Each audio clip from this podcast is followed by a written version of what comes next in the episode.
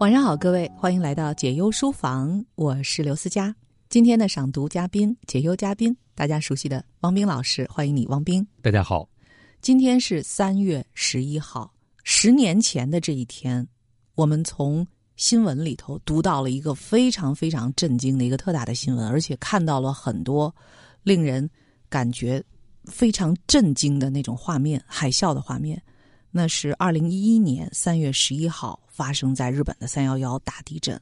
我记得就是在我有生以来是第一次看到，原来这种海浪可以是黑色的，然后那种摧毁性的，每一个人的生命是那样的脆弱啊！包括我们平时认为坚实的住宅，还有这个钢筋铁骨的汽车、轮船等等等等，在自然的真正的威胁面前。其实都是毫无还手之力的，但是这一幅画面、这个场景、这个悲伤的事件，居然已经过去十年了。你有没有觉得这个时间过得也太快了一些？时间虽然过得很快，但是刚才思佳说到那个场面的时候，我就在想，每次看到这样的灾难的时候，我至少有的时候会怀疑一下自己脚底下的大地是不是如我想象的那般的坚固。这样的事情，或者是类似的事情，会不会在我的生活当中出现？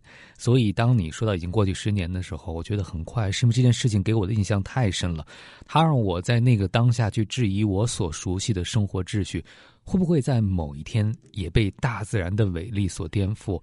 我们并不是在为远方的人而担心，或者说不只是为他们担心。更重要的是，我想都是生活在这个地球上的生命体，我们的命运都面临着共同的挑战，也就是我们从来都是系统的一部分，而我们并不是控制者。对，其实那样的事情可以发生在任何一个人身上，可以发生在任何一个生命面前，这就是我们一直在说的这个无常。但是我想，如果真的是有人经历了那样的惨痛之后啊，并且在身边有挚爱亲朋在这样的这个灾难当中罹难了，大概十年对他们来说是不足以抚平内心的伤痛的。所以，我们为每一个在这样的灾难当中的罹难者和这些受到伤害的家庭，也是为他们送上我们真挚的内心的一种祝福，希望。他们在自己的有生之年，能够以一种更达观的方式去看待生命。可能我们的万物是在以一种我们人类目前还不能理解的方式啊，在聚合离散，并且在按照某种自然规律在重新组合着。我之所以想起了那个滔天的巨浪啊，是因为我手中拿着的这个杂志，杂志打开以后也像是一排巨浪，但实际。这是沙尘暴的一幅照片，这也是向我们展示着我们所不了解的自然的威力。这定格的一瞬间，沙尘暴明明推起了一堵沙墙，而这幅照片也叫进击的沙墙。纳米比亚的纳米布沙漠中的黄沙过境，形成了最高可达十五米的沙墙，仿佛能吞噬世间的一切。沙尘暴主要发生在干旱荒芜的地区，雷暴引起的狂风卷起滚滚黄沙。筑成高高的沙墙，如果风力足够强劲，这些沙子和干燥的土壤会被搬运到数百乃至数千米外的地方。黄沙过境的时候，低空的尘埃也会被裹挟进去，为沙尘暴推波助澜。有没有觉得很震撼？嗯，这个跨页的彩图啊，看到了以后就是那种身临其境带来的恐惧，甚至是战栗的感觉。当然，更重要的是。觉得自己好渺小啊！嗯，在自然界中，人类作为一个群体，可能是取得了生态位上的优先位置。但是，我们每一个人去面临大自然的时候，可能比起以前，我们可能更害怕自然了，因为我们离自然越来越远了。有的时候，我们的自大啊，会让我们以为我们可以战胜一切的困难。因为现在在城市当中的生活，确实也令我们啊，似乎远离了一切的危机。但如果啊，我们真的知道自己是自然界当中的一员的话，恐怕我们看待这一切的眼光就会有所不同。今天呢，我手中拿着的是一本杂志啊，叫《万物》。为什么要拿这个杂志呢？其实呢，今天还是有一位朋友向我们投放了一张小纸条，引发了我们向他推荐这本杂志的兴趣。这个朋友是这样说的：“私家汪冰两位老师，你们好啊！似乎无论我和谁聊天都有点无话可说，可能会聊几个共同话题吧，然后就沉默。”这样会不会有点无聊呢？和一个人聊天会聊吃的和做饭，聊去哪儿玩，看了什么剧和电影。他啊是一个男，他可能是他现在的男朋友吧。他说他是喜欢自由的人，总是乐观，总是享受生活，很有包容力。我很喜欢他这些。出去玩的时候，他还说喜欢有烟火气的城市，过上普通人的生活就好。我呢比较沉默，喜欢自己思考，一个人可以很舒服。实在话，我很在意学业有没有做好，工作能不能体现价值。虽然能力又是另外一回事。我们有聊得来的地方，但是生活态度似乎截然不同。尽管那是我欣赏他的地方，我们算是三观不合吗？其实。他只能算是单方面喜欢的朋友哇，他是在向我们介绍他的一个单相思的对象是吗？嗯，我感觉是这样的。嗯，而且他好像不太知道，如果要捅破这层窗户纸啊，变成一个双向的关系，是不是有可能？他会很担心说，如果我们真是三观不合，那是不是也就真的不适合发展下去？他会不会想的有点太多了？在现阶段，实际上我觉得他们都没有好好的聊过天呢。当然，说到聊天这回事呢，我们的这位朋友似乎他在这方面会有一点恐惧，觉得这是他自己的弱点所在。他说他不知道跟别人聊什么，无论跟谁都有点无话可说，恐怕和自己喜欢的这个男生啊，单相思的这个男生更觉得无话可说，因为说有些呢怕对方不感兴趣，而且还怕自己表现不好啊，这往往是在自己喜欢的人面前都会有一点手足无措。所以我们推荐这本杂志给他。你觉得这个男生会不会喜欢这个《万物》这本杂志当中呃很多话题呢？嗯，说到推荐这本叫《万物》的杂志啊，我是先想启发下我们问题的这位朋友。其实万物都可以作为话题，全看你能不能发现万物都有值得去好奇的地方。你说到了这位你喜欢的男生，他是非常热爱生活的。我觉得热爱生活的人呢。往往是有无穷无尽的话题的。生活是什么？生活是一个包罗万象的博物馆啊！里边除了您关心的吃、电影、剧之外，有太多可以好奇去关心的地方了。比如说，在《万物》这个杂志当中，我自己就解决了我的一个好奇啊。在这其中就讲到了猫为什么会去扑桌子上的东西啊。不管养没养过猫，如果你见过猫，就会发现猫很喜欢这个动作。它上面就说呢，这实际上是和猫的捕猎行为有关系啊。它要去扑等下这个猎物，还确定一下猎物的状态，这也是在享受捕猎的过程。还有一点呢，就是在现代被驯养之后呢，它希望通过这种行为呢，也可以获得照管者的。就是主人的关注，当然这可能是从人的世界去解释猫啊。但是我想，你看，从生命当中的一些我们看到的生活当中的小小的现象，就可以聊开去。不管两个人是不是都知道答案，但是一起去了解答案，不也是一件很有趣的事情吗？说到这儿啊，我说一句题外话，我们家的猫是感觉最近被我特别忽视了吗？因为它现在已经开始，除了把我的口红笔、毛笔扒拉到地上之外，最近已经开始扒拉那个。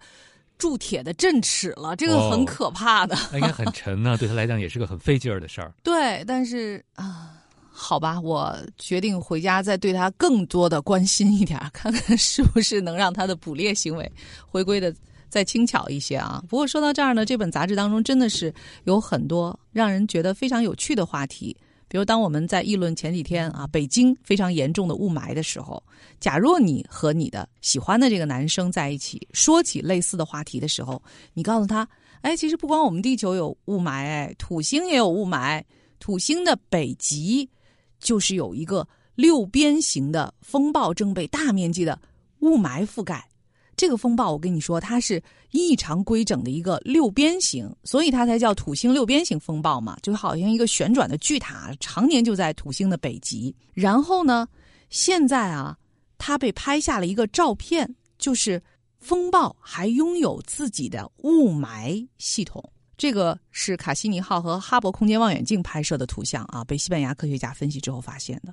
假如她这么说的话，她男朋友会被吓一跳吗？就是她喜欢的那个男生，至少可能也会很好奇吧。因为这个事情，大概很多人都是觉得跟自己的日常生活啊那些非常基本的事情无关，因而真的没有了解过。说到跟基本的生活事件无关呢，我们这位朋友确实写到了，他说在生活当中，他更在意学业有没有做好，工作能不能体现价值。那其实，如果你能够发现万物远远超过了你关心的事情的时候，你愿不愿意去花时间关心一下这些可能没有那么带引号的有价值，或者说没有那么直接的能贡献你的学习和工作，但确实是生活中重要的乐趣啊！我看到有人说过一句话，说情趣呢就是生活的。解毒剂，或者说情趣是活着的安慰，因为生活当中你会遇到各种各样的事情，也正是这些有趣的事情，让我们每一天觉得不仅今天过得有乐趣，明天也值得期待。如果这样说呢，你的工作学习当然也非常的重要了。但如果在每天的生活当中，你能多一些，因为关注周遭的一切存在。而产生的好奇和乐趣，你就会生出很多话题，你会生出很多的疑问。我们小时候都是提问题的专家，对不对？但慢慢的，可能我们只关心啊，考试会不会通过，我的工作什么时候涨工资？那过去的疑问都到哪里呢？其实没有被解决，只是我们把它消灭了。还有一个问题，我想在这儿问一下汪冰老师：你觉得男生和女生对这个世界万物的好奇，特别像是对科学类话题的好奇程度，是天生就不一样吗？因为当你说到小时候的时候，我好像想起小时候，男生对这些科学问题的兴趣就超乎女生，就对此感兴趣的女生比男生要少得多得多得多。嗯，三老师问了一个特别危险的问题哈，我想我呢，我的回答方向有两个，第一个呢就是说真相。呃，你看我们这个女生啊，小时候过生日的时候送娃娃的居多，嗯，但我记得有一次看到。一个国外的电视剧的时候呢，他们就提倡给女孩也送手枪和拼插玩具，说很多的时候正是我们养育孩子的方式造成了性别上我们认为的刻板印象，觉得女孩子更重视关系和情绪，所以他们更喜欢关注人、关注关系中的人，而男生呢更像是工具思维，他们要探索的，所以我们会送给他。比如说玩具枪啊，或者一些组装的玩具啊，跟科技有关系的事情，所以这是一种解读方式，就是我们的养育方式已经是带着偏见了，就觉得女生不会对那些感兴趣，所以我们也不会教你，也不会引导你。还有另外一种呢，可能就是有些人的看法会觉得女性和男性在传统的。我们的人类演进上的分工是不太一样的，因而感兴趣的方向呢，可能女性真的是抚育方向的，男性可能是更多是开拓、收获猎物的，所以也不同。但是现在我认为，其实女性作为一个采集者呀，是很了不起的。你采集者要知道哪有。水果是吧？水果的新鲜程度，包括加工，我觉得其实万事万物，你发现做好了，都是对一些基本规律的掌握。所以像赛老师刚才说到呢，我就想说，可能现在很多的女生过度的认为女生应该是什么样子，反而把自己用性别角色框定起来了。我觉得一个最大的性别解放是，你可以感兴趣你感兴趣的任何问题，而没必要认为那是男生的事情，男生感兴趣的问题，而我女生应该感兴趣什么？嗯，我再。加一个危险的追问，真的不是天生就有一些好奇心上的区别吗？不是天生的吗？嗯，但我更相信个体差异远远是超过了我们所谓的性别群体的差异。对，但也提醒大家呢，就是我觉得我周围啊很多女生。呃，至少我在上学的时候，很多做科研的女生，她们对世间的万事万物也有非常一个强烈的好奇心。我还真的跟她们讨论过这件事情啊。特别是现在，至少在美国，在高等教育人群当中，女生已经超过男生了。他很多的时候，女生慢慢会发现，他周围没有女生关心的时候，他提起这件事是没有共鸣和话题的。所以我周围的很多朋友，他们会觉得，如果在饭桌上，我不跟他们聊化妆品，不跟他们聊生活中的一些细节，而去追问一下这个苹果在空气当中它的切口为什么会变成褐色，可能大家都会觉得。很奇怪啊！你怎么会提出这样一个问题？那不能不去吃饭吗？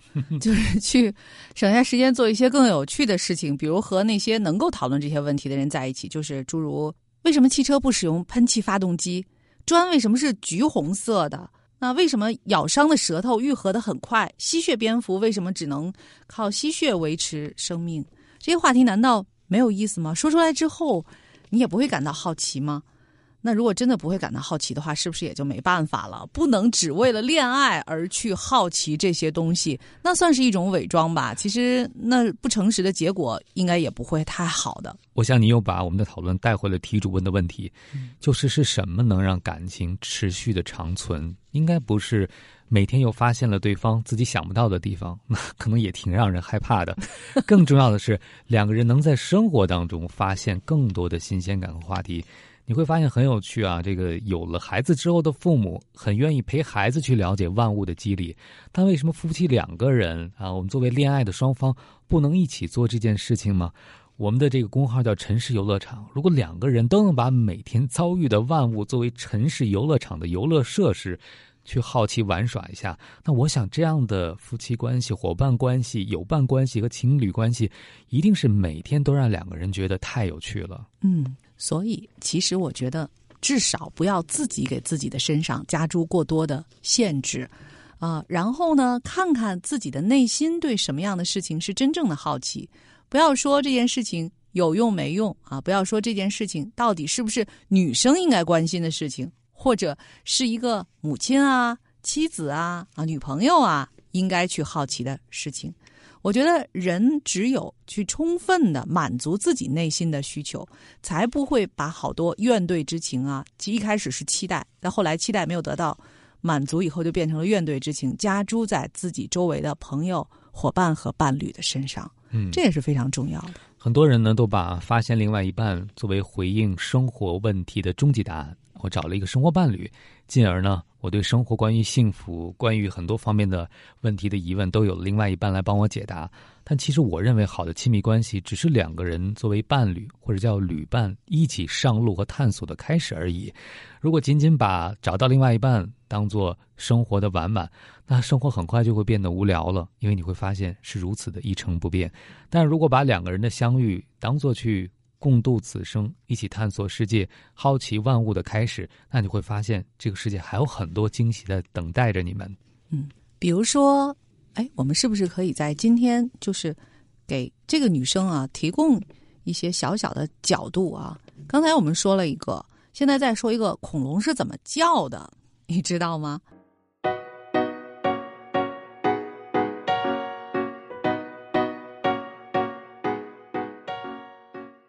恐龙呢，早在六千五百万年前就灭绝了，所以我们永远都无法知晓它们的真实叫声。但是我们可以尝试推测恐龙叫声具有哪些特点。化石证据表明，这些已灭绝的爬行动物拥有发达的听觉，间接支持了恐龙通过声音交流的观点。恐龙也是广播爱好者吗？古生物学家还找到了恐龙化石上与发声相关的结构，他们发现。鸭嘴龙科的复制龙头骨上有一条长长的管状结构，与鼻腔相通，就像是一把小号。他们用计算机建立了复制龙的头骨模型，模拟出了洪亮的共鸣声，听上去仿佛在吹号角。啊，想一想，恐龙是那样叫的，就像是好多把小号啊，在 此起彼伏的吹响，是不是挺有意思的？嗯。不知道能不能麻烦小编模拟一下小号的声音，但是显然电影《侏罗纪公园》当中啊那种嘶吼声其实并不是恐龙真正的叫声啊。科学家也说了，那里边林道龙可怕的嘶吼声其实是乌龟的叫声。嗯，哎，说到这个恐龙的冷知识啊，我就想到了一件事情，也是和《侏罗纪公园》那个电影有关系，就恐龙皮肤的颜色。大家有没有想过，我们是怎么知道恐龙是什么颜色的？怎么知道的呢？猜的嘛。因为你想，那个化石是留不下来皮肤的，对不对？所以第一个呢，就像刚才说那个，我们接见别的生物，就是同样是爬行动物，可能跟它有演化上的近缘关系的时候，我们就看哦，它的肤色是怎么样的，还要考虑在恐龙当时的地质条件，因为我们会知道一个生物的样貌是和环境的因素相适应的，所以基于这两点进行的推断。它并不是一个精确的复制，所以想到这儿，你会发现原来这么多我们默认为哈，你看恐龙什么颜色大家都见过，但是是不是真是这个样子？原来有这么多值得好奇的部分。没错，我觉得可能呃，这个女生假如真的是对自己的生活还关心的话啊，应该会能从类似的杂志当中。其实我还是相当推荐这本《万物》杂志的，我自己是很喜欢的。虽然它是给小朋友读的，是青少年版的啊，《环球科学》当中的《万物》杂志，但我觉得自己的收获很大。有一个随处可见的一种设施——自动门儿，这个我们大家都用到过啊，而且每天用到过不止一次。它不仅为残障人士的出行提供了极大的便利，还能减少接触，更加卫生，而且呢，会让客流量比较大的商用建筑呢更加通畅的出入。那它最初是由哪国人发明的呢？嗯，美国人迪 伊·霍顿和卢休伊特在一九五四年发明的，然后六年以后呢，开始作为商品出售。最初它只是一个新奇的体验，但是后来呢，技术不断进步啊，应用就越来越广泛了。其实我觉得，如果这个女生啊，她真的是对这些事情感兴趣的话，我相信她在未来生活当中有越来越多的话题去和身边的朋友去交流。也许通过这些交流，她能够找到新的小伙伴，也会让小伙伴发现不一样的她自己。嗯，说到这个交流的话题啊，我觉得生活当中除了用语言去交流之外呢，还有很多有趣的事情是可以做的。在我手头这本私家带来的。万物杂志当中呢，我就注意到一个活动特别有意思，叫自制免洗的洗手液。嗯，呃，虽然可能是家长带着孩子做，但是我觉得两个人一起做也很有意思啊。因为在现在，这个是我们生活当中常备的一个东西，大家选择的方式是购买。但是当你看完了制作过程，你会发现原来这么简单，而且材料也是非常容易获得的。生活当中有很多的娱乐活动是可以自己创造的。我前两天看到一个生活类的博主放了一个短视频，他和他的太太改造了一辆二手的房车，基本上就把那个小房车里面全部都拆掉了，每一个细节。洗手间包括床，包括床垫都是自己选购的材料剪裁制作的，因为他们没有什么钱。但是当那个妻子去介绍那个房车的每一个细节的时候，你能知道原来每一个细节都是两个人合作的结果。虽然经过了漫长的改装，他们中间买材料不合适啊，来来回回好多次。但你能够想象那辆车对他们夫妻意味着什么？包括他们能从重新装修这辆房车当中得到什么样的快乐？哦，我看完那个短视频，我就说这两位是妥妥的人生赢家哈！他们有更多的时间去做我们认为没用的事情，但是他们却从中得到了极大的快乐。好奇怪呀！不是很多伴侣都是因为装修的事儿就分手了吗？他们两个人是因为自己动手啊，所以两个人更意识到彼此合作的这个价值，也让两个人的感情会更好了。所以，啊，我们给这位题主以及很多有类似困扰的朋友，算是提供了一个小小的建议。具体怎么办，由你自己来决定吧。这里是解忧书房，收听我们的节目，你可以在喜马拉雅 FM 上找到私家汪兵解忧书房，或者是下载我们的听听 FM，然后找到相关的专辑，给我们写信订阅“城市游乐场”就可以了。一会儿见。欢迎回来，这里是解忧书房，我是刘思佳。好书慢读，继续为您选取《幸福的艺术》当中的章节。在帆船上，创作于一八一八到一八二零年之间。画家卡斯巴尔·大卫·弗里德里希。这是一幅油画，现藏于圣彼得堡埃尔米塔什博物馆。一八一八年一月二十一日，卡斯巴尔。弗里德里希娶了加洛林·波梅赫为妻。他携年轻的妻子到波罗的海吕根岛度蜜月。回到德累斯顿后不久，做成此画。在这幅明亮的画作里，画家避开那种千篇一律且很有局限性的拥抱和亲吻的场景，别具匠心的以背影的方式。描绘了自己在加洛林身边感受到的那种美好而单纯的爱意，爱的气息。一对情侣手牵着手倚坐船头，毫不在意人们注视的目光。他们在远眺即将靠近的海岸，岸上高楼耸立。对于他们，这是新的发现，亦或？只是返程。这趟旅行是一次美好而短暂的漫游，还是一次长时间的艰难的越洋之旅？我们对这些不得而知，只有遐想。像弗里德里希作品的一贯做法那样，这幅画作只勾起观赏者的好奇心，拨动其心绪，去解读。画中暗示的奥秘，画家邀我们思考的只是这对男女及爱情的本质。画面的整个近景笼罩在阴影之中，船长恰好处于观者的位置，在画外掌舵。这对情侣的上空，乌云密布，只有远处的城市沐浴在一片说不清是晨曦还是晚霞的雾霭之中。弗里德里希向我们展现的，远不止这一对热恋中的情侣，而且以微妙的手法，通过环绕着他们的暗区和光区，表现了那些把这对情侣推向其命运的。阴暗的力量，以及这一命运变化的奥秘所在。在这一切当中，最重要的便是这对情侣心心相连，以及赖以生存的爱情。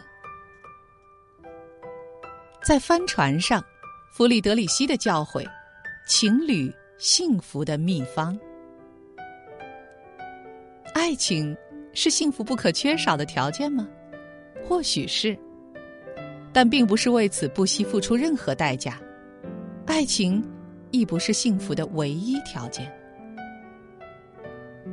古人不相信爱的激情，他们从中看到一种盲目和迷乱的危险状态。相反，浪漫主义者把爱视为其世界观的基石。两情相悦时的初生爱恋，让人的身心得到完全的满足。此时，强烈的幸福感超越一切的世间琐事和物质需求。不是说可以靠爱情和清水生活吗？爱情令人感到飘飘然，心境美妙。爱情让我们觉得生活比实际的更美好。这种状态之所以宝贵，是因为它让人觉得幸福触手可及，并且感到心满意足。当然，未来将会告诉我们这不可能持久，但当时的我们对此深信不疑。我们不能想象，也不可能理解这一切将会终结。这种无比幸福的经历，无论在强度上或时间上。都至关重要，然而，这只是一种注定要中断的欢乐状态，它是其他形式幸福的序幕。这如同醉酒时的兴奋，使我们相信，如说我们心中有什么变化，世界也可以改变。只不过这里起化学反应的不是酒精，而是爱情，如触电般震撼。如洪水般迅猛。尽管除去一些狂热的笃信者以外，很少人会在他们的生命中有这样的经历。爱的激情让我们经历一种完美的幸福，这种强烈的感受妙不可言，无与伦比。只有爱情是不够的。这一真相宣告了夫妻生活的第一个幻想的破灭。只有相爱不足以使共同生活变得幸福，也就是说，二人世界不一定能为个人的幸福增色。在幸福这个问题上，通常还需要其他条件，做出别的努力。可以把它们归纳为：自由、平等、博爱。这个法兰西共和国社会的箴言也适用于社会的基本构成——夫妻关系。首先是自由，让对方有保留自己思想的自由，保守自己的秘密，不要对对方的一切、对他的现在和过去了解的一清二楚，保留自己情感的自由，允许他对爱情存在一些疑虑。保留行为的自由，距离和分别一样，可以滋养爱情，尤其要让对方有喘息的机会。要做到这些不容易。其次是平等，关注任务和约束的平衡。从长远来看，细小的失衡会导致重大的挫败感，致使婚姻非但不能增加快乐，反而变成对幸福的桎梏。最后是博爱，以一种利他主义和真诚的态度呵护配偶的幸福，哪怕为此对自己眼下的幸福不得不有一点约束和限制。弗里德里希认为，共同行动是夫妻生活幸福的另一种源泉。也正是这种主张，使人们得以避免尼采的预言成为现实。尼采说。爱情，只不过是两人共度的一种可怜的安逸生活，一件旷日持久的蠢事。爱情并不完全是两个人的融合，还需要一起行动，共同经营，同舟共济，不利用对方的弱点来显示自己的力量，那便是真正的爱。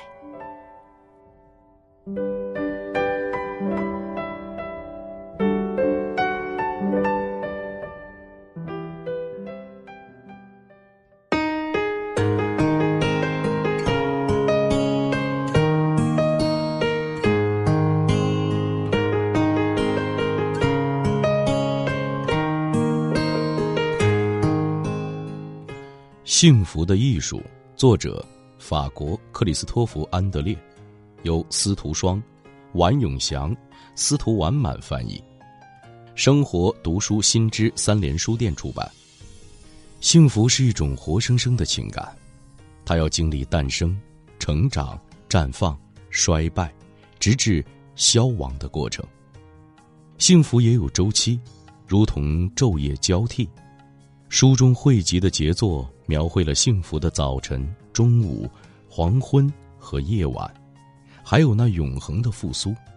二十五幅画作宛若二十五节心理辅导课，作者引领读者面对五味杂陈的人生，品味生存这一基本的幸福。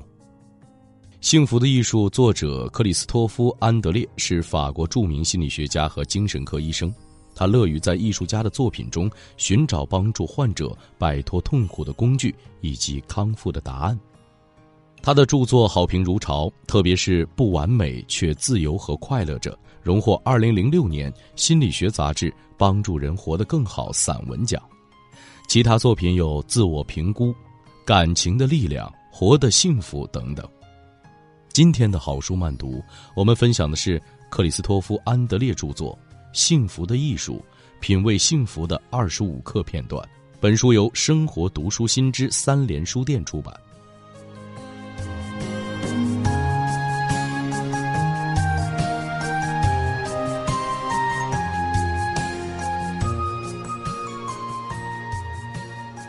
哲学家告诫我们：爱情不能概括为爱的激情。实际上，它有三种形态：情欲。情谊、博爱、情欲是由欲望和渴求而产生的爱情，是为激情所驱使的占有型的爱，它倾向于同其目标融为一体。假如能够彼此分享，便可以成为造就伟大幸福的源泉；否则，便是无边的苦难。所有出生的爱情都有情欲的一面。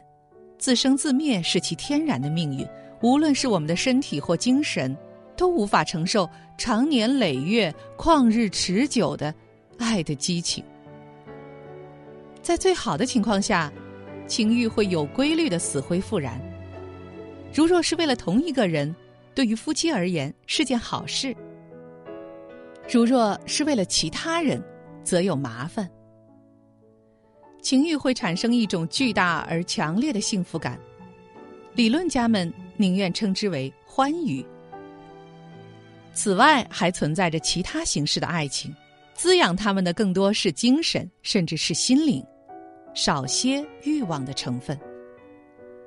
情谊是一种接近友谊的爱，在夫妻之间，这不一定是亚恋爱状况。也不是一种疲惫和过时的感情，这是另一种情感。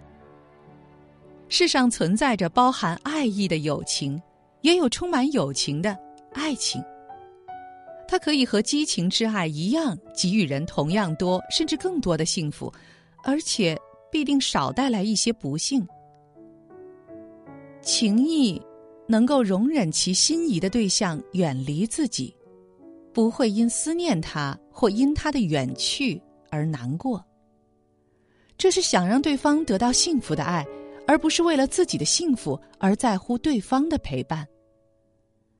这种情谊存在于相濡以沫的夫妻以及父母对于子女的情感中。当然还有友谊，它建立在相互的爱慕、尊重和分享之上。最后，是博爱。这是最为利他主义的情感，它令我们可以爱那些和我们并不亲近、并不认识的人，比如热爱全人类。显然，博爱是三者中最难做到的，因为它离我们的习惯、本能反应和需要最远。我们通常更容易在彼此了解之后产生爱意，而现在要求我们能够为了爱而去了解。这其中包含对众生要慈悲为怀的传统信念，更多的是一种哲理思辨的成果，而不是人的本能或心理禀赋。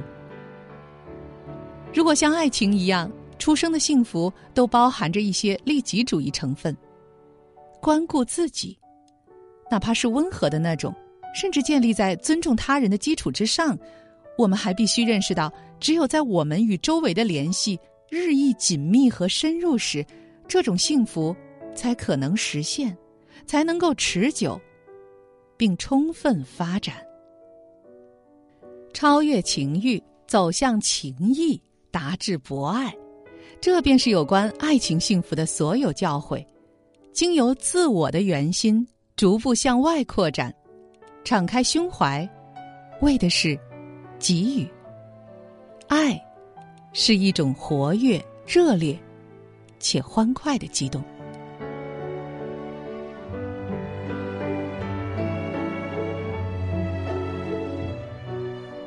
这是今天好书慢读。为您选取的《幸福的艺术》的章节，我是刘思佳，这里是解忧书房，感谢各位的收听，晚安。